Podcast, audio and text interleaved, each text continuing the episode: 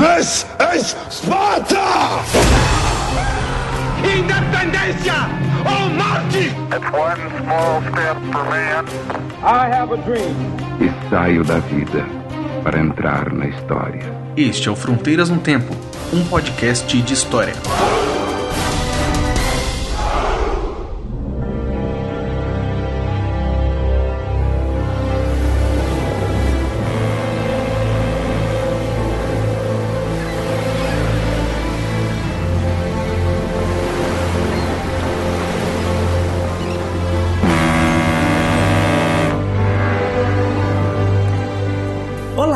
Aqui quem fala é o CA Oi, aqui quem fala é o Marcelo Beraba, e você está ouvindo o Fronteiras no Tempo. um podcast de história. Como vai, Beraba? Eu vou bem, Cia, e você? Estou bem também, bem cansado. Brincadeira. Bem alegre, bem animado. Final de Ah, ano chegando, ensino remoto, assim, uma coisa maravilhosa. tá lindo, né? A gente achando que não podia piorar. Mas, enfim. Hoje estamos aqui com mais um episódio aí do Fronteiras e sobre o que, que nós vamos falar, senhor professor doutor CA. Nós vamos falar sobre a história da imigração para o Brasil. Muito bem, nós falamos já muito sobre alguns aspectos do Brasil imperial, da República, de vários componentes sociais e políticos, e um dos fatores, uma das situações importantes para se entender o Brasil enquanto nação, inclusive, é justamente entender o processo, fluxo migratório para o Brasil, para as Américas, né, que ocorreu especialmente na segunda metade do século XIX até a década de 1930, né? E que eu tenho certeza muitos ouvintes devem ter alguma ligação, alguma identificação, algum conhecimento, algum comentário. Então eu tô- já estou esperando desse tema assim a gente receber assim, há muitos comentários, muitas histórias. Porque sempre que eu estou dando aula desse tema, sempre é uma aula recheada assim de, de muitos, muitas histórias, né? Familiares, muitas histórias de pessoais e, e histórias que ouviram, enfim, é, é sempre bastante História dos interessante. nonos, das nonas. Isso. para falar de uma etnia que migrou pra cá, né? entre várias. Exato, entre várias outras, exatamente. Então, bora lá. Vamos lá, então, fazer a América, né? Fazer América, fazer América.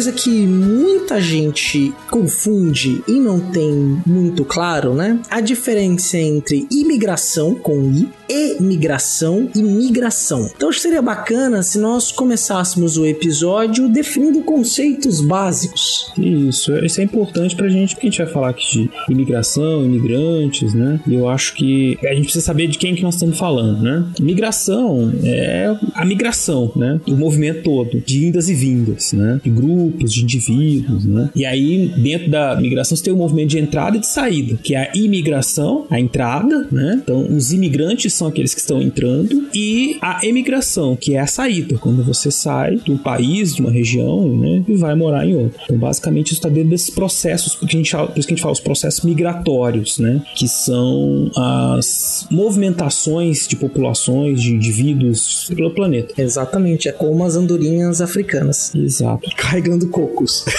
Isso, eu sabia que você ia fazer essa referência. tá esperando, tá esperando. É, é um clássico. Clássicos Python. devem sempre ser referenciados, né? Exato. E lógico, isso é uma característica, uma coisa que não foi, que surgiu agora no século XIX, né? É uma característica contemporânea. Populações humanas estão se movimentando desde que o Homo sapiens começou a sair, né? Da África e se encontrar com outros homos. E aí o que aconteceu com eles que a gente não sabe, mas o Homo sapiens está aí até hoje, né? Então a gente está sempre migrando, né? Os povos estão sempre se misturando, né? Em alguma medida, as culturas. No século XIX e no século XX se tornou assim, adquiriu, né? Uma, uma grande expressividade quantitativa, né? Muita gente, especialmente europeus, foram para o mundo inteiro, né? Na segunda metade do século XIX e por uma série de motivos. Os europeus também foram para o mundo inteiro colonizar o mundo, né? Aquele processo que a gente conversou no episódio sobre quando a gente falou da, da partida da África, quando a gente fala de, sempre que a gente fala de imperialismo, né? A gente está falando uhum. Desses movimentos. A própria conquista da América, né? Conquista da América também, totalmente. Especialmente os europeus estão sempre andando por aí, essa que é uma migração espontânea, né? Diferente da migração forçada que foi a dos africanos para as Américas, né? Que eles foram trazidos forçadamente para trabalhar como mão de obra escravizada. E que sim, né? A gente já falou isso em vários episódios, que compõe, lógico, né, um dos principais elementos humanos, né, que compõem a nacionalidade brasileira. Isso é inegável. Mas durante o século XX, do 19 e do 20, né, milhões e milhões de, de portugueses, espanhóis, italianos, alemães, chineses, japoneses que vieram morar no, em terras brasileiras, né? Ucranianos, poloneses, então teve Isso. bastante gente que acabou por diversos motivos, né, ao longo do século XIX e no século XX, fazendo um movimento emigratório, né, saindo, virando emigrantes de seus países de origem e imigrantes no Brasil. Então, no Brasil e nas Américas, a gente vai focar mais no Brasil especialmente né, nesse momento, uhum. mas esse foi um processo que foi importante. Acho que é interessante dar alguns contextos, né, Beraba? Sim, por exemplo, o ouvinte deve estar se perguntando, vamos pensar, o que estava acontecendo no mundo no século XIX, no século XX, que levou a essa grande movimentação? Bom, no caso brasileiro, eu acho que nós precisamos fazer uma distinção, assim. Existe uma imigração, um tipo de imigração, de políticas de imigração que vem antes de 1850 e depois de 1850, tá? E no Brasil a imigração está ligada diretamente com questões relacionadas à mão de obra, né? A substituição do trabalho escravo pelo trabalho livre, né? Não só isso. Mas antes até disso, né? Antes de, de acabar o tráfico de escravos, tráfico de africanos, né? Para serem escravizados, já havia um debate muito grande na sociedade brasileira, até na época da vinda da família real portuguesa, em que o Brasil já era pressionado para terminar o tráfico né, e já se pensava em políticas, em formas de promover essa imigração, porque isso é interessante. É uma imigração que é espontânea, as pessoas não são obrigadas a vir, mas o Brasil, durante o século XIX, esteve discutindo e implementando políticas públicas de atração desses imigrantes para, o território nacional. Inclusive, né, nos anos 40, tinha um lema que era o Brasil não é longe daqui. Inclusive, é um livro de uma historiadora chamada Flora Susekind, é um, um título do texto. Esse livro já tem para mais de 20 anos, é um livro sensacional, que era um uhum. slogan germânico, né? Vamos falar germânico porque não havia Alemanha ainda, do Sacro Império sim, Romano sim. Germânico, para incentivar as pessoas a virem ao Brasil, emigrarem para o, emigrarem para o Brasil. Só que poucos anos depois, o lema mudou, passou a ser o Brasil é longe daqui. é, outros fatores também que contribuem é justamente pensando nos alemães é essa questão do sentimento nacional, né, que vai surgir só lá pro final do século XIX. Entre os principais imigrantes que, que vieram assim primeiro, né, os alemães estavam ali junto com os portugueses, tinha um contingente grande de alemães que vieram para cá, né, uhum. na primeira metade do século XIX, principalmente porque eram alemães, não, vamos dizer alemães germânicos, né, pessoas que não tinham uma ligação com a terra, né, lá no caso assim, tinha uma questão cultural e tudo, né, apesar de ser também muito fragmentado, mas como muitos eram pobres, não possuíam terras, né? Vir para a América era uma possibilidade de você conquistar terra e liberdade, que era um negócio muito importante. Uma influência da Revolução Francesa muito presente em algumas regiões do que seria depois a Alemanha, uhum. era é, fazia com que eles tivessem esse anseio, né? Conquistar terras para ter liberdade e vir para para a América era uma possibilidade de que isso acontecer. Exato, Berabi. E tem uma coisa que é importante, a gente está falando no século XIX de uma equiparação tecnológica com a Inglaterra, ou seja, uhum. você passa a ter a implementação de indústrias pela Europa. Então, norte da Itália, na França, França já um pouquinho antes, da norte da Itália, nos estados germânicos. E esta mudança, essa mudança do, do, da lógica do trabalho, a gente falou isso lá nos primeiros episódios do Fronteiras, episódios 6 e 7, se eu não me engano, é isso mesmo, sobre a Revolução Industrial e Mundo do Trabalho, leva uma transformação das relações sociais em torno do trabalho. E muitas dessas pessoas não querem ou não têm espaço no trabalho fabril. Então elas querem manter um estilo de vida rural e a imigração, ou nem queriam manter, talvez não tinham opção também, ou por gosto ou por falta de gosto, são obrigadas uhum. então a migrar, né? A sair de sua terra buscando novas terras, novas oportunidades. Então eles vêm para cá para trabalhar na terra, porque esse processo da revolução industrial tira as pessoas do campo, expulsa as pessoas do campo. Então isso também é uma pressão que vai acontecer. Na Itália, você tem uma concentração industrial na região do norte. Era uma região ali dos estados italianos que vai se unificar só no final do século XIX, mas era uma região ali da gente chama de estados italianos, né, que não existiam, não existia ainda a Itália. E uhum. começa ali na região dos Sforza, Milão, né, que Milão é uma grande cidade, uma grande metrópole até hoje, né? Na região norte da Itália, você passa a ter um processo de industrialização. Isso vai criando uma pressão em outras regiões da Península Itálica, especialmente no sul. Tanto é que é muito comum você ter colônias no Brasil cuja origem dos imigrantes é na região do sul da Itália. Porque essa, pressão, essa concentração no norte vai acabar esvaziando e criando uma pressão sobre o sul. E o sul acaba se, vamos dizer, sendo uma lança de partida para a América, por exemplo, que acaba forçando a imigração por conta do próprio processo industrial que vai se estabelecer na Itália do século XIX. Muito bem, é, esse contexto ele da industrialização, das transformações, vai fazer inclusive com que haja essas diferenças, né? À medida que esses países vão se tornando nações, para a Itália, Alemanha, né? Esses processos vão se acelerando, a migração, os processos migratórios também vão aumentando, tanto que é o número de italianos que vem, número expressivo, o número maior de italianos começa a vir para o Brasil no final do século XIX, né? Quando esse processo está tomando mais form, um formato, esse, todo esse processo que o Ceará falou está ficando mais substancial, né? Maior, importante, expressivo, que acabaram, né? Acabou levando os italianos para o mundo todo, né? para a América toda, né? É, Brasil, Estados Unidos, Brasil, Sim. Estados Unidos da América e Argentina foram os que receberam o maior contingente assim de italianos entre 1890 e dá para dizer assim até a década de 1930 mais ou menos eles estavam nesse processo ainda, né? Só uma curiosidade, a gente até mencionou isso nos episódios das grandes navegações, a exaltação do Colombo, né, virando como um, um herói, vem do Columbus Day, criado pelas comunidades italianas nos Estados Unidos. E aí Exatamente. acaba se tornando uma ideia de um herói, popularizando o herói, igual o, o, Cabral, né? O Cabral só vira o Cabral, né? Pedro Álvares Cabral só se torna uma, um herói relevante na República do Brasil, né? Porque em Portugal e no Brasil ninguém sabia que era Pedro Álvares Cabral, né?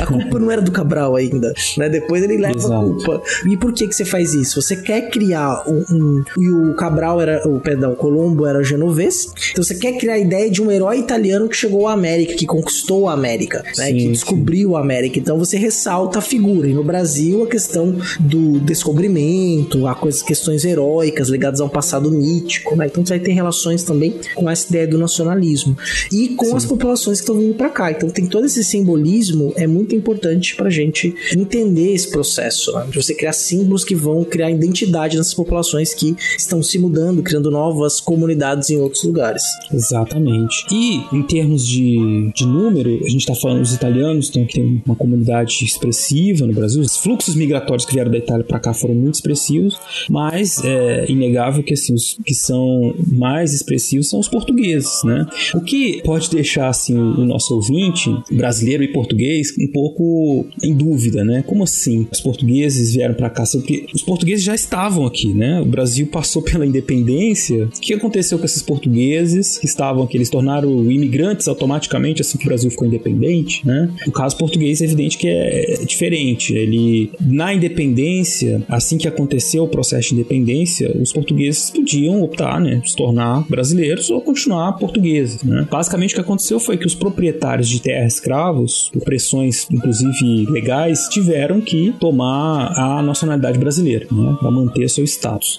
E muitos comerciantes ou representantes de casas comerciais portuguesas mantiveram a sua nacionalidade, né? Inclusive tem uma história, uma, série de histórias muito interessantes que falavam assim não só dos casos portugueses, mas ingleses, franceses que viviam aqui e que eram representantes de casas comerciais, que eles viviam um certo um celibato, né? Porque não, casavam, evitavam ter filhos com brasileiras, porque em caso de morte não existia uma legislação específica para heranças, né, de imigrantes, de não brasileiros, e aí os juízes geralmente pegavam todos os bens da casa de comércio, que era uma, uma representação de uma casa de comércio estrangeira, e passavam para os filhos, né? Então, geralmente o sujeito vinha para cá como cachê lixeiro, né? E, e representante comercial. E aí ele ficava vivendo aqui tentando evitar se, se misturar muito, casar, né? Pra não causar esses problemas de herança. Mas esses portugueses que aqui ficaram, né? Que depois se tornaram brasileiros, foram, evidente, incorporados e depois nós tivemos muito um fluxo migratório de portugueses vindo para cá durante a segunda metade do século XIX, no século XX, uma quantidade bastante expressiva também, para fazer todo tipo de trabalho, com uma mesma perspectiva, uma perspectiva parecida com essa dos italianos, de vir conquistar, ter terras, né, pra, enfim, progredir, né, conseguir coisas melhores do que eles estavam vivendo em Portugal. É, porque tem essa também, né? As pessoas mudam porque elas querem algo melhor para a vida delas. Né? Você não vai sair da tua Sim, terra, cruzar o oceano, cruzar o oceano num vapor, né? ou num barco à vela ainda, né? Para você poder ir para uma terra que você não conhece, não tem muita referência, talvez só uma, algumas histórias que você ouviu falar. Né? E a questão dos portugueses é bem interessante, que no período pós-independência, você tem muitos jornais, né? No período de consolidação da independência do Brasil, tem muitos jornais que são publicados em regiões, várias regiões do Brasil, especialmente na antiga região do Grão-Pará, né? Que era diferente do estado do Brasil, que eram jornais que claramente vinham para defender os interesses dos portugueses, dos comerciantes portugueses que viviam no Maranhão, por exemplo, ou no Pará. Não, nessas regiões, no Pa- no Pará e no, Grão-Pará, né, que é o Pará-Maranhão, os portugueses eram donos da maior parte dos comércios, né, o que inclusive gerava uma, uma lusofobia, né, Sim. muito grande, assim, e um preconceito e muito se falava muito mal, né, eles eram, enfim, mal vistos, assim, pelos... Tínhamos até o, o Partido Português. Vamos então se fazer um episódio sobre o primeiro reinado para falar do Partido Português. Não me arrisco com o meu sotaque português de Portugal. É, nossos ouvintes portugueses, né? Há um carinho muito grande por Portugal. De verdade, assim. É um país sensacional. Claro, não, É. é evidente. Né? É, mas é, é uma história à parte, essa lusofobia Sim, do sim. século XIX, porque virou uma coisa assim, quase assim, uma loucura. Assim. Muita gente, principalmente depois que o Dom Pedro I foi embora, né? Virou aquela coisa assim: olha, não queremos portugueses, né? E os portugueses eram realmente. Você tinha assim, um tom pejorativo contra os portugueses, né? Em muitos jornais. né? Existia a real preocupação do Dom Pedro tentar reunificar as coroas, né? Unificar Sim. o Dom Pedro IV português e nosso Dom Pedro I, de querer unificar as coroas, sobretudo depois de 1826, quando Dom João falece, né? Havia um receio mesmo, né? De, de que ele tentasse unificar a coroa e aí o Brasil voltasse a fazer, se juntar com Portugal e a, e a construção de uma nacionalidade. Você constrói marcando diferenças do outro, né? Então isso é um, Exatamente. é um tom bem, bem demarcado, né? É, não, um negócio complicadíssimo. Que, enfim, continuou durante o século XX, do XIX, início do XX, mas aí não tanto como uma disputa política, mas como uma questão da incorporação desses indivíduos na, e adaptação deles, né, no- nesse novo Brasil que ia surgindo. Porque o ouvinte não pode esquecer de uma coisa interessante. A gente falou do contexto europeu, estava tendo todas essas transformações que levou aos fluxos migratórios. Não falamos tudo, né, porque estava acontecendo coisa pra caramba na Europa Sim. no século XIX. Revoluções burguesas, né? É, É, uma série de coisas. Uma loucura, loucura total. E o nacionalismo surgindo, né? Então o negócio tava fervendo lá. Mas tem um contexto brasileiro, né? Que é esse de que o Brasil se tornou independente e nós tínhamos um Estado imperial, né? Parlamentarista, mas não existia uma nação brasileira. Que é ser brasileiro? Qual é a diferença dos brasileiros e dos portugueses? Tudo isso estava sendo construído de cima para baixo pelo Estado. O governo, os burocratas do Estado imperial, eles tinham assim um, desejo real de que as ações deles fossem no sentido de construir a nação brasileira. Por isso, as políticas de imigração, definir quem que vai vir para o Brasil, quais são os povos, qual é a cara dessas pessoas, é para eles visto como uma, um projeto de civilização. né? Então eles não podiam trazer qualquer um, eles queriam trazer um quem eles o Brasil incentivasse a vir para cá seria o Brasil do futuro. né? Então eles estavam já planejando isso, o que, que seria esse país, estavam construindo isso com base nessas políticas de imigração. E aí a gente entra no- nas explicações, né, assim, do porquê essas políticas de imigração se tornaram tão expressivas. Pois não se ilude quem pensar que há de ser grande o nosso.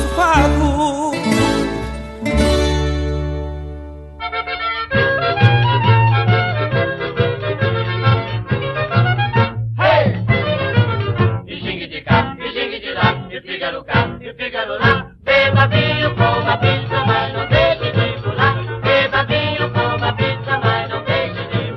E o que, que acontece, Veraldo, em 1850 para ter uma modificação radical na política de imigração? Ah, acontece né, o fim do tráfico de escravos, né, o fim do tráfico de africanos. Né, eu tenho que corrigir. 1850 foi o último ano, teve alguns resquícios ainda por alguns anos, mas enfim, acabou mesmo. Né? Tem uma história longa disso, que é o debate, como eu disse para vocês, desde os anos 1810 já vinha acontecendo, e o Brasil em 1824 chegou a assinar um tratado com a Alemanha para que com a Alemanha não, desculpa, com a Grã-Bretanha, para que a, a Grã-Bretanha reconhecesse a independência do Brasil, era preciso que acabasse que o Brasil cessasse o tráfico, né? coisa que então nós estávamos já comprometidos a fazer em 1824, só foi acontecer mesmo em 1850, depois também de muita pressão, né? Tem a velha história da lei lá, Bill Aberdeen, né? Que era a lei que os próprios ingleses se otorgaram o direito de sequestrar, de, de capturar navios negreiros, né? E também de atacá-los, afundar, enfim, que é coisa que a gente já falou em alguns episódios aqui. Toda essa situação fez que em 1850 né, nós finalmente nos terminássemos com o tráfico. E aí entra uma discussão econômica, que é quem é que vai trabalhar no lugar dos africanos escravizados, que era um, um grande terror, né? Que você tinha então os produtores, os grandes latifundiários, que falavam assim: se acabar a escravidão, acabou o Brasil. era assim, era um drama, né? E realmente é, o, o, sistema escravista era um, um, dos pilares da economia nacional, né? Mas eles é, achavam que seria assim, a desorganização total da produção e que o Brasil ia acabar, né? Que o Brasil ia virar Cuba, essas coisas. Não, tô brincando. Não usavam essa expressão, mas era. era um alarde igual, né? Nossa, é. se mudar isso vai acabar tudo. Sim, Nosso país vai se desmoronar. Exatamente. Até na, antes disso, na Inconfidência Mineira, né? Que foi transformado depois num símbolo nacional. É. Alguém sugeriu a possibilidade do fim do, do escravismo, né? Falou, quem vai trabalhar na terra? Eu não vou. É. né? Então, Sim. É, é, você tinha uma questão, né? Que era muito importante, né, de uma construção. Isso vai estar na Constituição, né? Na Constituição Sim. de 24 traz o escravismo, né? A escravização de africanos como um marco legal, né? Então isso Sim. vai ser muito demarcado. E 1850 vai marcar, então, com a lei Eusébio de Queiroz, o fim do tráfico negreiro. No dia seguinte, já se começa a discutir a questão da terra e de criar políticas públicas. Isso está sendo discutido no parlamento imperial, né? Para incentivar a imigração, né? Assim, é uma Exato. política de Estado. Então, sai a lei de terras no próprio ano 1850. Você tem que regulamentar agora a questão da terra, as terras devolutas, os, devolutas, os latifúndios, a questão da terra com propriedade privada. E também uma política para trazer imigrantes. Por essa razão, né? Para suplantar uma mão de obra que para eles acabaria se extinguindo sozinha. Sim. E também para, já essa ideia já aparece ali, branquear o Brasil. Ah, sim, isso é importante. Que eu tava falando que eu falar tinha duas questões, falei só uma, que era econômica, e tinha essa outra questão, vai, da formação da nação, com política, né? Política, uhum. vamos chamar de política. Branquear, né? Você tinha já. Quando tava tendo esses debates já sobre o fim do tráfico, muita gente que defendia o fim do tráfico, você lê os discursos da Câmara, dos deputados, não era assim por achar que o sistema escravista era muito ruim, ou que ou por isso, por aquilo. Não era por humanidade ou por, por empatia com os escravizados, era porque essas pessoas muitas vezes defendiam, muitas vezes não, basicamente elas defendiam que a vinda de africanos para o Brasil era uma coisa ruim, porque ela já tinha corrompido muito dos nossos comportamentos, já tinha deixado a sociedade brasileira viciada, ruim, preguiçosa, tudo que era de ruim era por culpa dos africanos. E quanto mais africanos continuassem vindo, pior ia ficando a sociedade. Então, aquela perspectiva que eu falei assim, de construir uma nação, eles pensavam uma nação que fosse diferente dos africanos,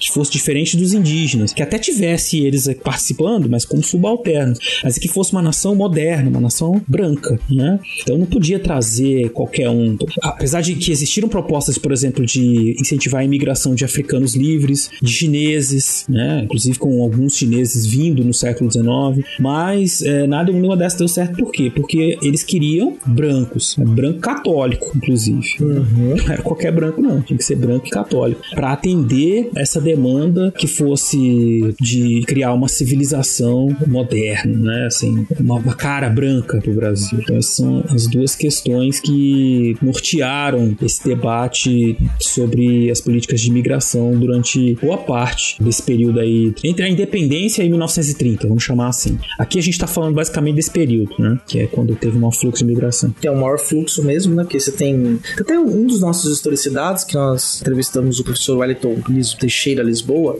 que ele estudou, inclusive, faz comparação de dois movimentos movimentos migratórios e migratórios no final do século XIX e, no, e do século XX para o XXI. Então ele caracteriza uhum. essa questão da imigração, tem aquele imigrante que vem, fica pouco tempo, que vem para fazer um, se estabelecer, alugar uma casa para ou ficar num lugar para trabalhar, ele é considerado um imigrante, mesmo que seja só uhum. transitório. Então ele caracteriza muito bem, vai ter link no post, né, para quem quiser depois ouvir. É lá da primeira temporada do Historicidade, uhum. bem interessante essa conversa. Então se discute muito isso. O último episódio do Historicidade sobre a questão dos, ofensas verbais também lida com a questão da imigração, né? Dos alemães. É, dos alemães. É, é, muito bom o programa, né? Gostei bastante como ouvinte e co-produtor, né? é, você sabe que agora, isso que você falou das terras me lembrou uma questão também é importante no processo das políticas de colonização, que é assim, o que, que esse imigrante vai fazer aqui, né? Uhum. Então, por, definimos a cara, nós queremos branco católico, né? Tinha um problema sério, o ouvinte já pensando, por que não protestante, né? Tinha gente que defendia isso, porque o Brasil tinha a religião oficial que era catolicismo. E aí, inclusive no Código Criminal de 1931 era proibido professar qualquer outra religião, né? Tinha uma pena no crime praticar qualquer outra religião. Então era um problema sério. Como é que essas pessoas iam se adaptar aqui? E aí o problema não é só dessa, da prática religiosa, mas também da questão legal, né? Porque a maioria dos documentos, dos registros, eram feitos na igreja. Uhum. Talvez nossos ouvintes não saibam disso, mas registro de nascimento, tudo passava pela igreja católica. Nascimento, a morte, o batizado, o casamento, tudo, né? Os protestantes ao vir para cá, eles teriam dificuldade de ter registros civis, por exemplo, registros, né, dos seus, dos seus documentos pessoais, né? Fora que era proibido. Só uma curiosidade, né? É, essa questão era tão imbricada desde o período colonial, vamos dizer assim, da América Portuguesa, que o registro de nascimento obrigatório só vai acontecer em 1917. Sim. Porque até então você não tinha conseguido estruturar uma república, um sistema público, um é. sistema de cartórios, que no Brasil o cartório ele é público, mas ele, ele não é do Estado, não é do Estado, é. privado. Só em 1917. A Constituição é 1891 e essa questão do registro civil dos indivíduos é só em 1917. Aí tem uma série de regulamentação do sobrenome, né? No século XIX, às vezes é difícil você descobrir quem é irmão de quem, porque os sobrenomes às vezes eram radicalmente diferentes. É. então você fica assim. É uma loucura. É bem complicado, assim. E aí no século XX vai regulamentar isso, é justamente por conta dessa questão, dessa imbricação entre igreja e Estado. A ruptura Sim. da igreja e Estado leva a uma crise política, vai dar canudos, por exemplo, contestado, né? Então você tem uma série de elementos aí que vão marcar essa profundidade da relação entre a Igreja Católica e o Estado Nacional, especialmente do século XIX. Foram mais de 300 anos né, de uma ligação umbilical entre o Estado e a Igreja, com idas e vindas, né? Que depois do uhum. século XVIII diminuiu um pouco né, no Império Português essa, esse poder da Igreja dentro do Estado, mas enfim, ela continuou sendo muito importante, ligada né, diretamente ao Estado. Tem até outra história também que o Dom Pedro II, na década de 1850, tentou fazer essa, algumas reformas, tentou passar para fazer com que nas regiões que houvesse colonos se criasse um cartório civis, né? Lugares para fazer registro civil de quem não fosse católico, né? E não, mas isso gerou um problema sério com padres, com párocos que eram responsáveis por esses registros, porque eles tiravam uma renda desses registros também, né? Então eles não aceitaram e, e tinha resistências também entre a elite, e aí acabou que não deu certo isso como dissociar só na República que isso tomou forma, né? Mas aí então dizia, tinha dois debates, né? eles vão trabalhar para alguém ou eles vão colonizar, eles vão ter terras, né? Tinha um grupo que defendia que eles viessem como trabalhadores, principalmente os grandes produtores rurais que estavam aqui no Sudeste, né? Que era produtores especialmente café na segunda metade do século XIX. Esses queriam que eles viessem, aí a questão da lei de terras que o Ceará falou é importante, porque quando eles vêm, é preciso existir uma regulamentação mais clara de como funciona a compra, venda de terra, justamente para interditar ou para controlar o acesso desses imigrantes à terra e dos imigrantes dos, de todo mundo, né? Que a lei de terras acabou significando assim um marco da consolidação do latifúndio, né? Porque muita gente, os pequenos produtores, os camponeses acabaram tendo muita dificuldade para acessar a propriedade legal da terra, foram expulsos, né? Perderam às vezes sua convivência tradicional com a terra. Por essa comercialização com a terra, muita gente acabou se perdendo. Rolou uma grilagem, Porra, daí que vem o nome, né? Grilagem. Terra cantada, né? Exato, é. Que é outra história também, essa coisa da lei de terras é muito interessante estudar a história, assim, dessa, da, da história fundiária, né, do Brasil. Sim. A lei de terras é um divisor, né, 1850. E aí o outro grupo dizia assim, não, precisamos colonizar as terras, tem terra desocupada, né, desocupada, eu vou pôr muitas aspas nesse desocupada, porque eram terras, especialmente no sul, que eram terras de indígenas. Uhum. Né? Grandes Muitos populações indígenas, né, por sinal. E já, até antes do fim do tráfico, já existia uma política do Estado de criação de colônias nessas regiões para justamente ocupar, defender o território, né? aumentar o contingente de homens brancos que pudessem pegar em armas para defender o território. Aí você tem a fundação de colônias em Santa Catarina, né? principalmente com a vinda de açorianos para a ilha de Santa Catarina. São Leopoldo, no Rio Grande do Sul, né? também é uma região que passou por esse processo né? de criação de colônias. A partir de 1850, Paraná também, né? com a vinda de muitos imigrantes e criação de colônias ali. Né? Existe hoje em dia uma historiografia que, que trabalha com essa, esse período de 1850 que está vendo assim que tinha colônias de imigrantes, mas também tinha nacionais se envolviam, pessoas que eram da- daqui que foram colonizar, colonizar, né? foram lá brigar com os índios pelo, pela terra nesse período também, né? Não foi só a imigração estrangeira. Em Santa Catarina, um pouquinho antes da década de 50, até o Dom Pedro autorizou a criação de um falanstério em em Santa Catarina. O falanstério era uma das doutrinas do Fourier, que depois foi chamado de socialista utópico, né? Que era uma tentativa de conciliação do mundo do capital com uma justi- certa justiça social, né? Para o trabalhador ter liberdade, não ser explorado pelas indústrias, né? E aí foi autorizado, não, não durou muito tempo, ele não, não vingou, mas chegou até essa experiência. Inclusive, você tem jornais na corte que noticiaram com muita felicidade a, a inauguração do primeiro falanstério, que seria uma sociedade científica baseada na racionalidade, de visão igual, né? O jornal O Globo, que é- não é o mesmo Globo de hoje, mas é um Globo que circulava na corte, estampa, porque reproduz uma imagem de um falanstério, né? É bem interessante aí esse momento das várias tentativas, né? Sim. ah, eles estavam tentando fazer de tudo para esse pessoal pra eles ficarem, se estabelecerem ali na terra, né? que não era um negócio muito simples, né? Sim. Ter que desbravar tudo aquilo ali, enfim. E realmente eles enfrentaram toda a resistência dos indígenas, que ainda estão por lá, né? Os que muito sobreviveram até hoje. E são culturas muito presentes, apesar de ligeiramente apagadas, ou ligeiramente ou muito apagadas pela, por uma historiografia tradicional, né? Que vê o sul muito com aquela coisa, a terra dos colonos, e geralmente os negros e os indígenas ficam como secundários, uma, uma nota de rodapé, né? E é interessante porque esse debate ele é de longa data. O Fernando Henrique Cardoso, lá nos anos 60, escreveu Sim. Cor e Mobilidade Social no Rio Grande do Sul, que ele já começa, inclusive, a discutir com a historiografia gaúcha para justamente desmistificar essa ideia, né? Só que aí tem toda uma questão de crise, que o escravo é- meio coisificado, né? É, é tratado de uma forma tipo ideal, né? Uma sociologia. Era, eles são sociólogos, né? Mas foi um trabalho extremamente importante para ajudar a desconstruir essa visão de que o Sul era simplesmente a terra dos homens, dos imigrantes, do gaúcho, né? Que era um homem branco, que não tinha participação dos negros escravizados, né? E das Sim, populações sim. indígenas também. Embora os indígenas nesse livro apareçam muito pouco, né? É mais a questão do negro escravizado mesmo. Sim, sim. Ah, porque é uma questão recente. A gente discutiu isso em vários episódios que a gente fala de, de questão indígena, né? O índio é totalmente apagado da historiografia, do debate acadêmico, né?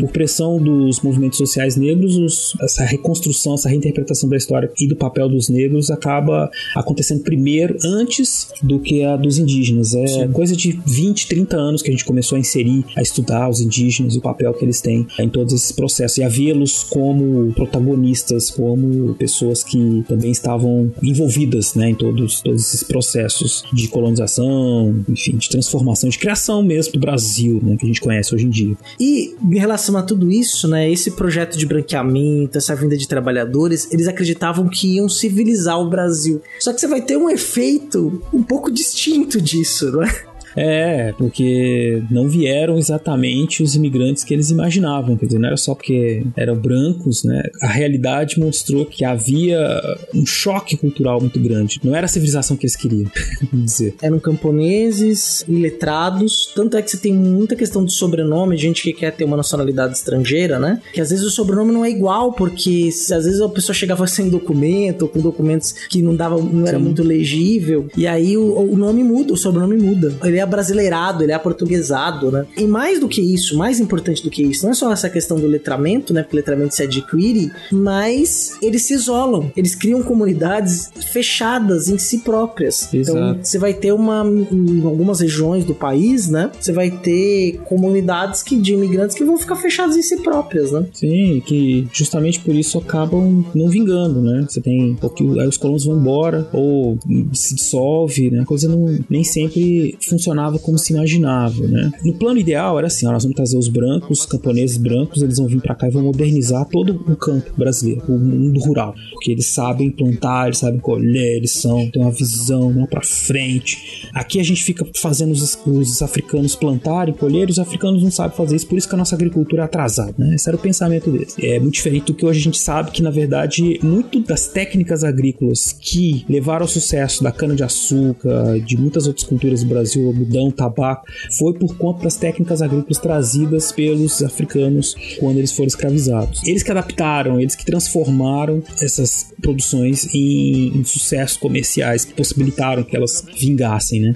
Mas enfim, na, na cabeça da elite era isso, vamos trazer, que eles vão modernizar. E chegou que não modernizaram nada, eles também, no começo vieram alguns camponeses, mas esses eram camponeses pobres e que passaram por processo de adaptação para poder produzir, se isolaram, então não houve aquela modernização. Tinha até um deputado que dizia assim que era contra as colônias, por quê? Porque elas ficavam isoladas, e ele dizia assim que o homem é como um diamante, ele, ele só fica brilhante quando ele se encosta, ele roça em outro, né? Então, se deixa eles isolados lá, não tem progresso nenhum, não adianta nada. A gente precisa. Ele defendia então que o, os imigrantes viessem para cá para trabalhar na lavoura para os fazendeiros que já estavam estabelecidos, né? Que aí sim poderia haver um progresso. E depois, na segunda metade do século XIX, começaram a vir muitos proletários pobres, né? E muitos foram se ocupar do comércio, trabalharam um tempo na fazenda, depois foram para a cidade, né? Não causou o efeito que se imaginava. Deu muito certo, não, entre aspas, enfim, teve uma relevância maior nas, nas regiões, nos estados, as províncias do sul, né? Justamente porque eram províncias que ainda estavam passando por um processo de interiorização, né? Elas ainda eram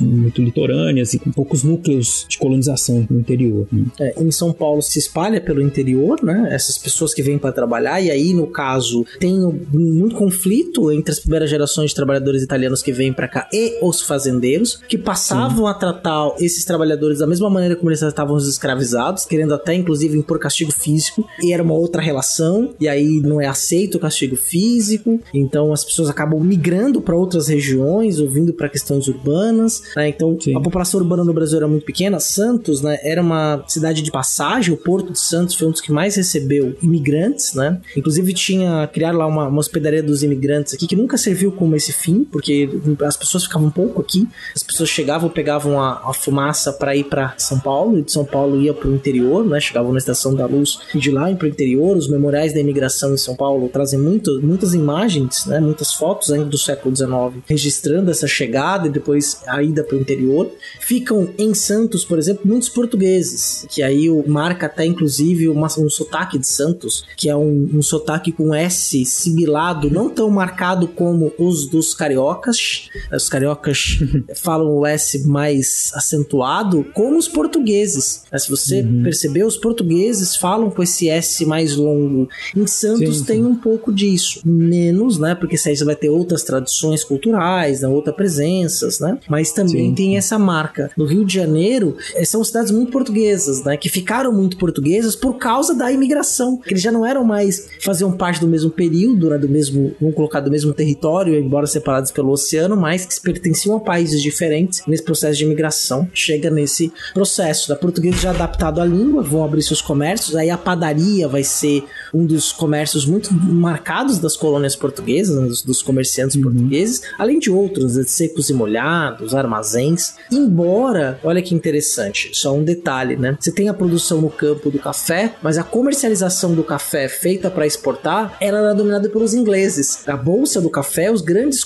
os grandes comerciantes, os grandes corretores da negociação do café eram os ingleses. Os armazéns pertenciam a ingleses. Boa parte do capital do café também não ficava muito por aqui, não. Ele remetia para a matriz, que era a Inglaterra. Né? Olha só, são os roubados.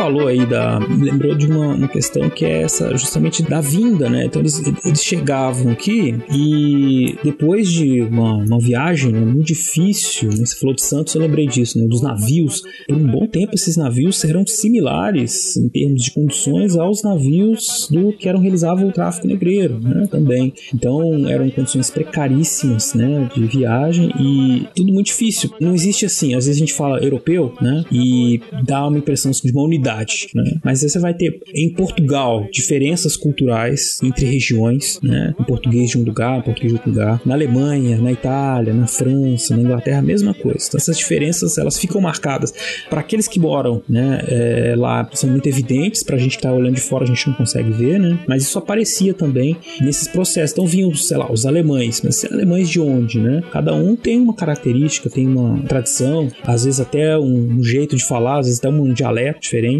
também, né? Tudo isso aparecia nas viagens e gerava, né, essa possibilidade depois de se reconstruir aqui, né? Ou então de choques, né, entre, entre imigrantes, coisa que ficou muito marcado no, principalmente na, no Rio de Janeiro, que era a capital, né? Os choques entre portugueses, italianos, negros e espanhóis, enfim, eles estavam sempre brigando por conta dos seus das rixas, dos diferentes hábitos também. Sim, e por exemplo, isso vai afetar já na virada do século XIX para o século XX formas de reivindicação por melhores condições de trabalho por meio de sindicatos, associações, porque os italianos formavam lá uma associação de trabalhadores italianos. e aí você, É, exatamente. e aí você tem uma questão que é bem interessante, né, que você vai ter essa disputa entre grupos pelo direito de estar presidindo sindicatos. Isso gerava vários conflitos também nos espaços urbanos, né? Sindicatos antes que eram comandados por negros, que já estavam trabalhando aqui há mais tempo, quando percebia-se, era tomado com uma comunidade específica, ou espanhóis, ou italianos, ou portugueses, né? e excluía os negros da representação e da possibilidade de reivindicação de direitos, né? Então, isso Exatamente. vai gerar uma série de conflitos internos dessa questão da imigração, né? Porque vem com uma cultura muito marcada, raízes culturais, às vezes até certas rivalidades que vão ser criadas aqui. Certas não, vão ser criadas muitas rivalidades aqui. Agora, é, outra coisa que você falou que também acho que é importante falar é isso, dos maus tratos né, que esses imigrantes sofriam, só com uma diferença muito grande. Por exemplo, que acontecia com os africanos que eram escravizados. Por quê? Essas pessoas elas contavam, em alguma medida, com o apoio de uma embaixada, de um governo que representava elas, né, e que muitas vezes podia interceder a seu favor. Além disso, elas acabavam criando né, também esses movimentos que eram inéditos no, no mundo rural brasileiro. Então, você te pensar assim, o que, que os africanos escravizados faziam? Eles fugiam, eles faziam uma rebelião, tomavam conta da fazenda e faziam qualquer uma rebelião sem sentido, né? E aí passou a surgir casos, por exemplo, como o que aconteceu com imigrantes alemães que, reclamando dos maus tratos né, no século XIX, fizeram uma greve, né? Uma coisa que ninguém sabia como lidar. Eles fizeram uma greve porque eles queriam mais comida. E eles queriam pão e vinho, né? Eles queriam vinho. Queriam mais comida e vinho. E o que causou um grande choque, assim, né? Nos brasileiros, nos fazendeiros, né? Porque para eles isso era uma coisa, uma bebida fina, né? Uma, não era para qualquer um. Não é assim, você é um trabalhador da terra, você não tem que tomar vinho, né? Toma aqui uma cachaça, se você quiser. e eles não queriam. e a gente não tinha vinho. Vinho era isso, era caro, né? Sim. O pão não, o pão também era um negócio que a gente não comia, mas que, como disse o CA, por conta da chegada né, de muitos portugueses, isso é uma coisa que mudou na nossa dieta, né? A gente comia muita mandioca e aí os imigrantes eles vinham, adaptavam, no começo com a falta do trigo, começaram a fazer broa de milho, né? Mas depois a gente começou a ter mais disponibilidade de pão, mas principalmente na, no Rio de Janeiro. né? É, no Sudeste, né? Porque, por exemplo, meus pais são nordestinos, né? Uhum. Durante a minha infância, café da manhã sempre foi mandioca, cuscuz, mas não cuscuz paulista, Cuscuz. e, e, Cuscuz e banana é. da terra. Cuscuz de verdade, né? Cuscuz. ah, não, cuscuz paulista é bom demais. Não, ah, não. Não, é bom, mas, Mas pode não, dar outro é- nome. Pra que, que você vai chamar de cuscuz, cara? Dá outro nome. Pô, Cuscuz é outra coisa aquilo ali, né?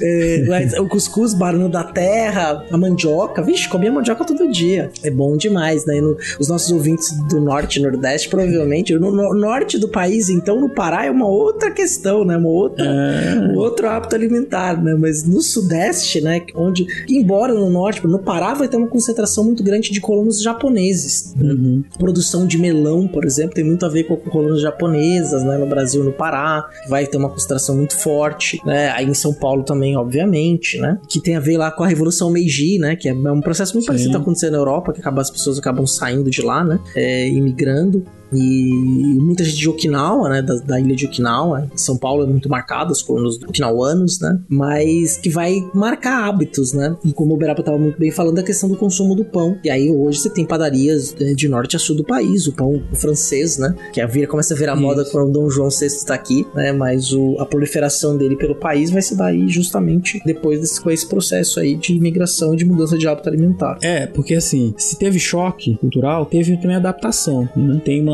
citação do, do Curtiço, do Aloysio Azevedo, que ele fala um pouco dessa aculturação alimentar. Né? Essa citação tá lá no texto da História da Vida Privada, que eu vou ler para vocês aqui. Diz assim: E Jerônimo abrasileirou-se. A aguardente de cana substituiu o vinho. A farinha de mandioca sucedeu a broa. A carne seca e o feijão preto ao bacalhau com batatas e cebolas cozidas. A pimenta malagueta e a pimenta de cheiro invadiram vitoriosamente a sua mesa. A couve mineira destronou a couve à portuguesa, o pirão de fubá ao pão de rala. E desde que o café encheu a casa com seu aroma quente, Jerônimo principiou a achar graça no cheiro do fumo. Não tardou a fumar também com seus amigos. Né? Então é a troca, né? Eles foram se adaptando, transformando, né? Mas ao mesmo tempo, nossos hábitos alimentares incorporaram muita coisa de todos esses povos que vieram para cá, como disse o CA. Né? Assim, é fácil a gente identificar a influência da culinária italiana, da culinária japonesa, né? Que, o que mais tem no Brasil é temaqueria, né, cara? Uma época aí. Tinha cada em cada esquina. É, e depois das paleterias mexicanas, né? Paleteria que no- ninguém no México conhece, né? É, ninguém conhece, igual o temaki com creme cheese, né? manga. É, mas, é, mas, cara, tá valendo. É, É, gostoso, não, não a gente gosta, eu adoro. Pô, a gente come. direto. Aqui em casa Come é... feliz, cara. Pô, é bom demais, mas assim, né, é uma adaptação, né? A gente adapta, a gente diz que chama de culinária oriental, japonesa, né? Mas é uma coisa que o, salmão vem do Chile, né? Não é bem um salmão, Sim. é um peixe criado é de criadouro, né? Então, Exato. assim, é, é diferente, né? Outro tipo, mas é bom, né? não, não que seja ruim. Não, a mesma coisa com a pizza, né? Que Sim. você vai comer na Itália, ah, eu vou comer a pizza original, né? Pô, eu prefiro a pizza de São Paulo do Brasil, sabe? Mas o segredo é você ir pra ir cantina de bairro. Aí você encontra uma pizza boa, que é diferente de você Ah, comer é. aquela pizza de que é um 4, 5 dedos de pão, assim, é com molhinho, Sim. tudo por cima. Pô, qualquer padaria de São Paulo, você come uma pizza de mussarela melhor, né, meu? Né, meu? Sim, exato. Mas se cara. você vai pra cantina de bairro, você acha umas preciosidades, assim. A pizza é individual, não vem, não se corta em pedaço.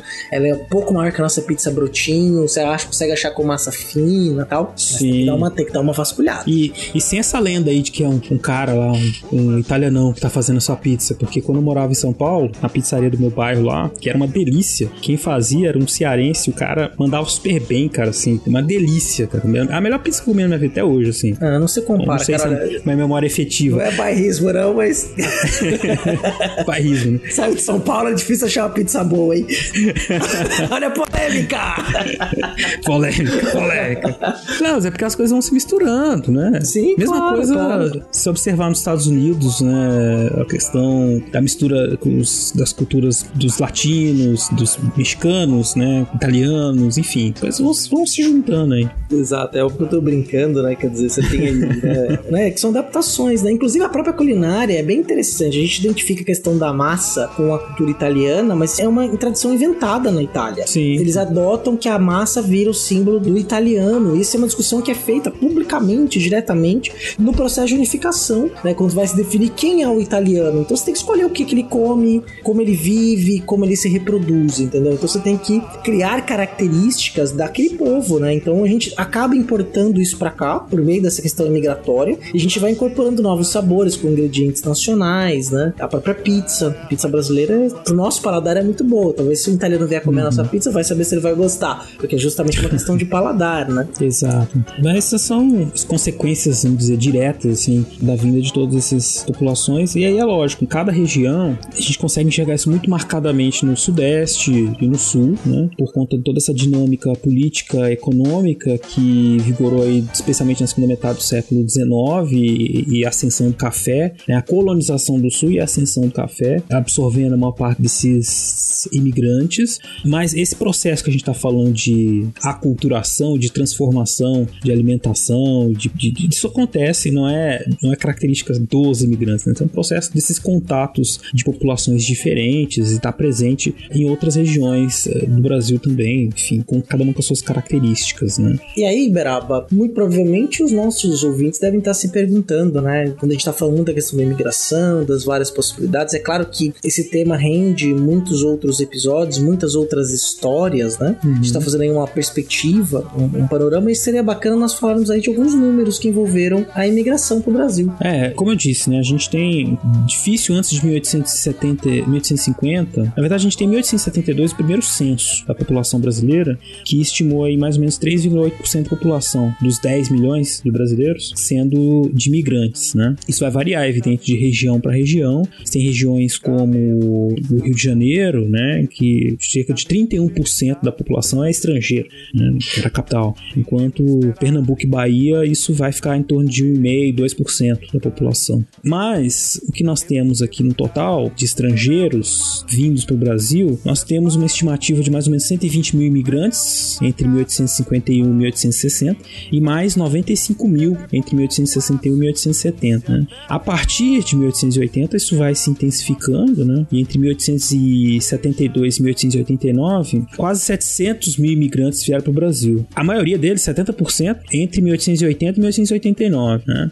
Aí nós temos uma maioria de portugueses, com maioria assim, né, próxima, né? Portugueses e italianos, portugueses com 30%, 31%, e italianos com em torno de 25%, depois alemães com 8% e espanhóis com 1,5%. Já na década de 1890, nós temos a maioria absoluta já de italianos com 61% e portugueses 23, espanhóis 6 e alemães 4.2. Esses dados, né, mostram então assim o avanço, né, do número de italianos chegando a partir da década de 1890. Com a proclamação da República, um antigo problema, uma antiga disputa que era sobre quem ia financiar a imigração se resolve, né? O que, que acontecia antes? Antes você tinha grandes fazendeiros dizendo que o Estado Imperial deveria subvencionar, deveria pagar para que os imigrantes viessem. Mas os burocratas do Estado e muita gente que estava no governo dizia o quê? Olha, se antes os fazendeiros conseguiam mão de obra pelo tráfico, ou seja, por suas próprias custas,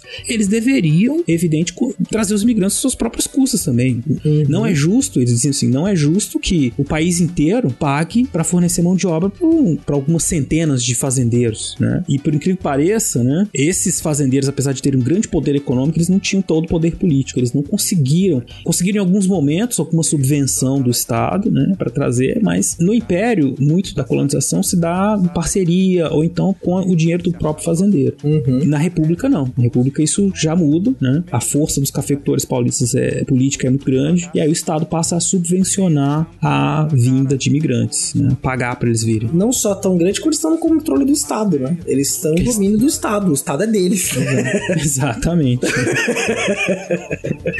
então, vai ter dinheiro eles... do Estado, sim. É, vai ter, vamos pagar. Eles fazem o que querem, né? Quem sim. quer ouvir o. Quer dizer, faz o que querem, mas eles brigam também entre sim, eles. Sim, né? sim, As elites. A gente pensa assim, ah, elite agrária. É tudo igual. Não, né? Você tem gente, a elite agrária que tá no Sudeste, que tá no Nordeste, que tá no Sul. Cada uma tem seus interesses, evidente. E aí eles vão estar tá disputando, né? Politicamente, quem vai ficar com mais dinheiro. Mas a questão do café foi predominante, né? Especialmente até 1930, que é um problema que a gente falou até, que é uma das questões que levou né, à ruptura do sistema em 1930 e a subida do Vargas ao poder, né? o fim da República Velha. E aí, lógico, né? Tem muito mais números, muito mais características né, de imigração, como disse o dos japoneses que vieram no começo do século XX. Você tem até esse número, né, é, dos fluxos migratórios que chegam, né, a 5 milhões né, de pessoas, né, entre 1850 e 1950, né? Exato. Então, a gente pode calcular, calculando por cima, assim, você tem em torno de, de africanos que vieram com migração forçada, né, vieram ser escravizados, em torno de 5 milhões, uhum. e ao mesmo tempo, no século XIX, e até meados do 20, mais 5 milhões de imigrantes basicamente europeus, né? Grande quantidade. A maior parte europeus ou alguns asiáticos, né? Mas a maior Alguns parte asiáticos. europeus. É, E assim se desenhou esse Brasil que nós temos hoje em dia, né? Se os, os intelectuais e agentes do Estado lá estavam pensando em criar uma civilização, a cara do Brasil, né? Tá aí, essa aí. é, é o Brasil hoje, né? E conseguiu, trouxeram milhões e milhões de pessoas e é interessante que a ideia era embranquecer, né? Nação moderna, branco e tal. Isso não aconteceu, tá bem, que enfim é uma política nefasta, mas eles, é, sim, né? é, conseguiram modernizar alguns setores, né? Existia até gente que dizia assim, não, a gente não deve trazer imigrante não, porque o imigrante é preguiçoso, o imigrante é tem muita autonomia, não, não vale. Então você tinha gente defendendo assim que devia usar os trabalhadores brasileiros só, porque eles eram mais adaptados, mais mansos, né? que assim, causou, acabou causando mais confusão, como disse o CA, né? Os caras vieram pra cá, vieram anarquistas, os caras faziam greve, faziam tudo, né? Eles vêm de um histórico de reivindicações, né? Se você pega as tradições ali, né? Mais de 100 anos já nessa experiência de trabalho fabril e com uma certa cultura da reivindicação por direitos. Sim. Né? Aí você tem de tudo, você tem os anarquistas, os anarquistas em São Paulo, por exemplo, criam escolas. Eu tive um aluno que estudou educação anarquista no São Paulo do século, da década de 20, né? E obviamente que na República isso vai ser vetado, né? Mas eles criam Sim. lá escolas, né? Para uma educação anarquista. Alguns princípios até depois são desdobrados de outros modelos de escola do país. O modelo de escola anarquista hoje, que é muito replicado, que é toda a escola da ponte portuguesa, que é replicada aqui no Brasil a custo altíssimo para os pais, né? Subverteram a ideia do anarquismo, né? Mas tudo bem. É. Mas é justamente esse caldo, né? Que a gente tá, às vezes, esperando, né? Que seja um- esse imigrante que vem pra cá, ele vem pra fazer a América. Inicialmente, muitos vêm com a ideia de vir fazer uma fortuna e voltar, e acabam ficando aqui, porque não fazem a fortuna que queria, né? Porque tá muito, não era possível fazer essa fortuna que alguns imaginavam. Obviamente, uma parcela pequena dos imigrantes fica muito bem sucedida, acaba virando industrial, se transforma em família tradicional, né? Sim. que vai gerar uma gerações de políticos, mas você tem um grande conjunto de pessoas que acaba sendo incorporado da população em diversas das suas camadas, né? Com dificuldades, facilidades e todo esse processo e que compõe muito o que a gente está fazendo aqui hoje, né? Do que nós somos hoje, né? dessas culturas aí que vão se mesclando, né? É, acho que é importante é isso. A gente tem que entender esses processos todos, das imigrações, da escravidão, depois da abolição, a construção de uma nação, com todos esses elementos tão diversos, né? E tentar equalizá-los, né? Porque também o que acontece é que a imigração, por um tempo na historiografia, ela se elevou, né? Ficaram muitos estudos, mas é uma coisa que, em algum sentido, ficou um enaltecimento, uma criação de um passado glorioso. Ai, os, os pioneiros, e eles vieram, desbravaram, né? Claro, eles enfrentaram uma série de dificuldades, agora estão bem sucedidos. Isso, de certa maneira, acabou por algum tempo, não- por todos, mas por algum tempo, por algumas pessoas, acabou justificando um discurso racista, né? Uma coisa assim de que, ah, tá vendo? Os imigrantes no fim foram bons, porque os imigrantes foram melhores, porque eles vieram, né? E melhoraram de vida enquanto os ex-escravos ficaram pobres, né? Não é simples assim que funciona, né? Até porque existia toda uma hierarquia racial que continuou, independente dos imigrantes também sofrerem uma série de privações, terem realmente sofrido muito, eles eram brancos e eles conseguiam uma série de acessos a serviços e a inserção muito mais fácil do que os ex-escravizados. Então tem- a gente tem que, é isso, equalizar, tentar observar todos esses processos atuando ali ao mesmo tempo, para que a gente possa compreender de que maneira nós chegamos na sociedade que nós temos hoje em dia, né? Com todas as suas diferenças, sem enaltecer, sem elevar nenhum desses grupos acima dos outros. Sem mitificar, né? Criar um heroísmo, Sem isso, né? Sem heroísmo, mitificar. exatamente. É tratar a história tal como ela deve ser tratada, composta por seres humanos, né? Que tem as suas ali, as suas contingências e as suas, os seus contextos específicos, né? E sabendo que é, se criou uma história, que se construiu mitos em torno dessa questão da imigração, justamente para a composição de uma identidade ou uma nova identidade nacional. Então esse é um ponto aí bem importante pra gente mencionar Mas é engraçado como isso vai e vem, porque que a política de imigração acabou nos anos 30 justamente porque as pessoas diziam que esses indivíduos que vinham do exterior é, traziam, mesmo sendo brancos, né, Uhum. eles só traziam é, coisa, assim, uma cultura ruim pro Brasil, por assim dizer, né? Então você teve um período, e aí a gente tá entrando num período de ultranacionalismo, né, anos 30, os próprios é, europeus vão ou voltar pra Europa ou vão ficar por lá, né, muitas vezes, e e, a gente está falando de Itália, Alemanha, todo mundo sabe o que está acontecendo lá nesse período, né? Mas é que o Vargas também, né? Acaba com, a, com as políticas de imigração e tenta nacionalizar tudo, né? Agora é, ou é nacional ou não é. Né? É, proibir língua, né? Proibir falar de língua, ensino da língua alemã e italiana em, em escolas, por exemplo, Isso. né? Os times de futebol mudam de nome por causa disso, né? Então você Exato. tem toda uma trajetória e aí o trabalho é internalizado no Brasil, né? O trabalhador passa a ser o trabalhador. É, nós falamos recentemente é, no terceiro episódio da nossa trilogia de cinco, né? Uhum. Tem mais dois para sair, mas falamos disso, da questão do trabalho, né? É, no período Vargas, e, e essa questão do trabalho está intimamente ligada com essa releitura da questão imigratória. Sim, exatamente. Essa ação do Estado, se a gente pensar assim, olha, a gente começou lá na- a discutir imigração na independência. E, de certa forma, essa imigração está ligada a uma política de construção da nação. O Vargas, ele amarra tudo isso. O período Vargas amarra isso, dá um fecho. Fala assim, olha, a nação é isso, então não tem mais isso de trazer gente e tal. O Brasil é isso. Aí eles colocam os negros, os índios, o componente branco, né? E tentam formar né, essa identidade. Formar, tenta não, formam né, a identidade nacional, consolidam a identidade nacional oficial, né? Da maneira como a gente conhece hoje, com aqueles símbolos que a gente conhece, com a questão da música, da comida e tudo mais, né? Por isso, então, que a gente, no começo do programa, falou que é um falar de imigração no Brasil, está falando da independência até a década de 30, porque é justamente quando essa questão nacional se resolve, entre aspas, né? Sempre. Porque identidade é uma coisa que também está sendo sempre alterada e reconstruída, repensada. As tradições todas também estão sendo sempre repensadas. Exatamente. E Beraba, é, eu tenho uma pergunta para te fazer. Pois não. Você tá satisfeito? Nossa senhora, hoje você me deixou muito satisfeito. Ah, eu também fiquei muito satisfeito com essa sempre divertida conversa que a gente tem, né? É sempre um prazer conversar com você e falar sobre história, né? Aí é sempre é um, um prazer duplo. Prazer que é verdade, cara. Foi muito bom. Eu, a gente, eu acho que deixem aberto as questões aí pros ouvintes mandarem pra gente. Como eu disse, é um tema que sempre desperta uma, uma proximidade, né? Todos nós temos alguma ligação, né, com alguma uma parte dessa história da imigração pro Brasil, porque afinal de contas, né, a gente vê pelos números o contingente de pessoas que veio foi muito grande. Então é, é sempre interessante conhecer e pensar, né, sobre eh, essas histórias e a sua influência no nosso dia a dia, no nosso contexto atual. É, Inclusive, se você tiver uma história dessas para contar, você pode nos mandar um e-mail no fronteirasnotempo.gmail.com, fazer um comentário no post do episódio, tanto no Deviante quanto no fronteirasnotempo.com, ou nos apoiar também, se você gosta, quer ver o projeto crescer, a questão continuar, indo mais adiante, você pode nos apoiar também no Padrim, que é padrim.com.br barra fronteiras no tempo. Tem outro lugar também, né, que nós temos assinatura, né, Beraba? Sim, você pode ir no PicPay Assinaturas, procurar pelo Fronteiras no Tempo e se encaixar em alguma das categorias de apoio que nós temos ali de 1 a 50 reais. Exatamente, né? Ajudar o nosso projeto aí, que não tem fins lucrativos, é para ele se manter, e quem sabe aí para 2021, novidades, né? Outras questões aí que a gente tá, por enquanto, só planejando, quem sabe elas se concretizam. É,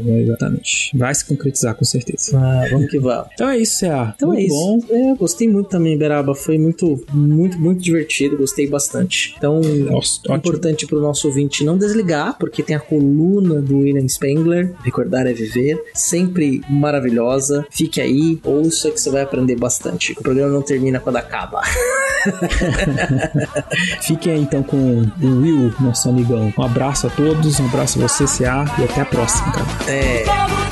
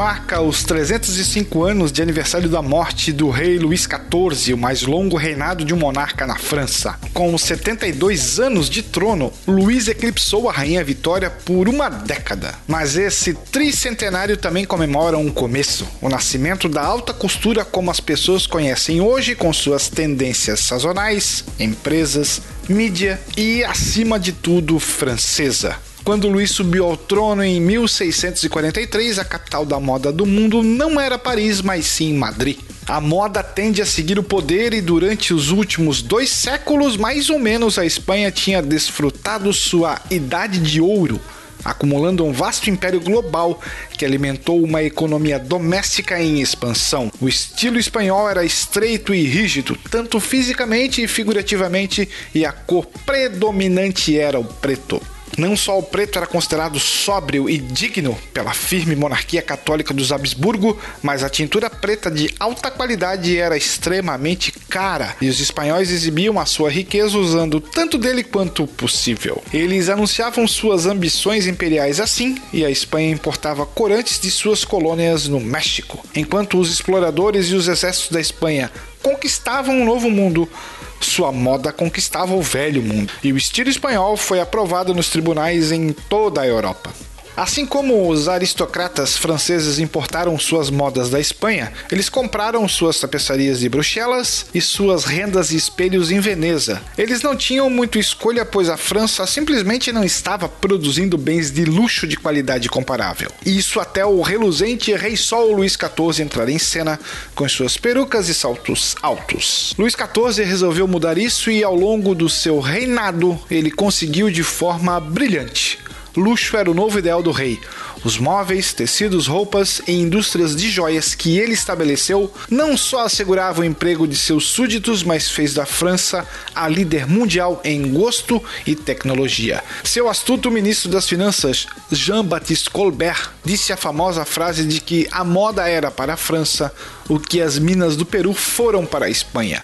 Em outras palavras, deu origem a um valioso mercado interno de luxo e de exportação extremamente lucrativa. Nada que pudesse ser fabricado na França foi autorizado à importação. Luís uma vez ordenou que seu próprio filho queimasse seu casaco porque foi feito de tecido estrangeiro. Um rigoroso código de vestimenta e etiqueta foi imposta na corte, assegurado um mercado estável para as roupas e joias de fabricação francesa. A maior sacada do Rei Sol foi ter criado o magnífico Palácio de Versalhes, que assombrou e causou inveja em todos os outros reinos. Nada como um palácio reluzente e gigantesco para tombar com a cara de todo mundo. O nome de Luís XIV continua a ser sinônimo com o antigo regime que a Revolução desmantelou. O absolutismo político, luxo incomparável, glória militar e esquemas artísticos e arquitetônicos grandiosos.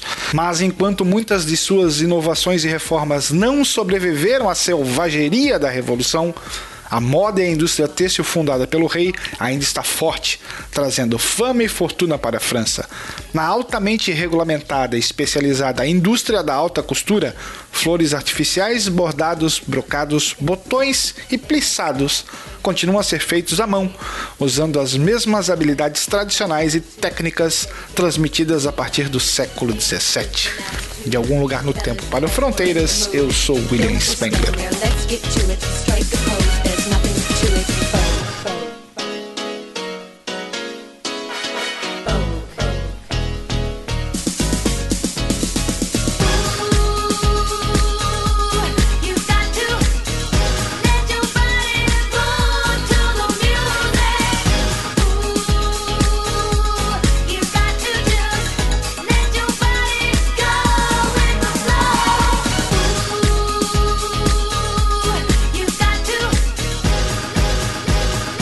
Coke. Coke. Coke. Coke.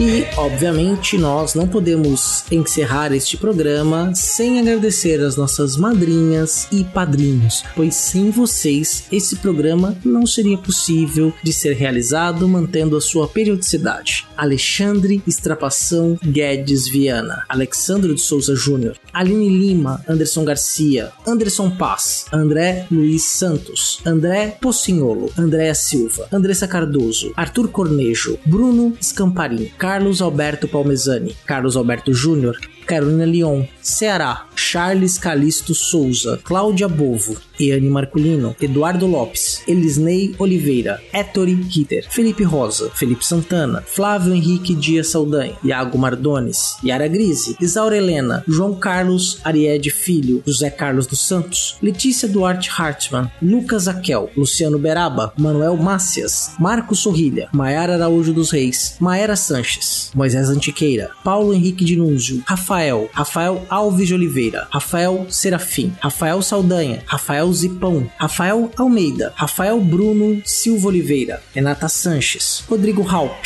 Rodrigo Pereira, Rodrigo Pimentel, Rubens Lima, Senhor Pinto, Wagner Andrade, Willis Caquete, Willis Spengler e ao padrinho Anônimo.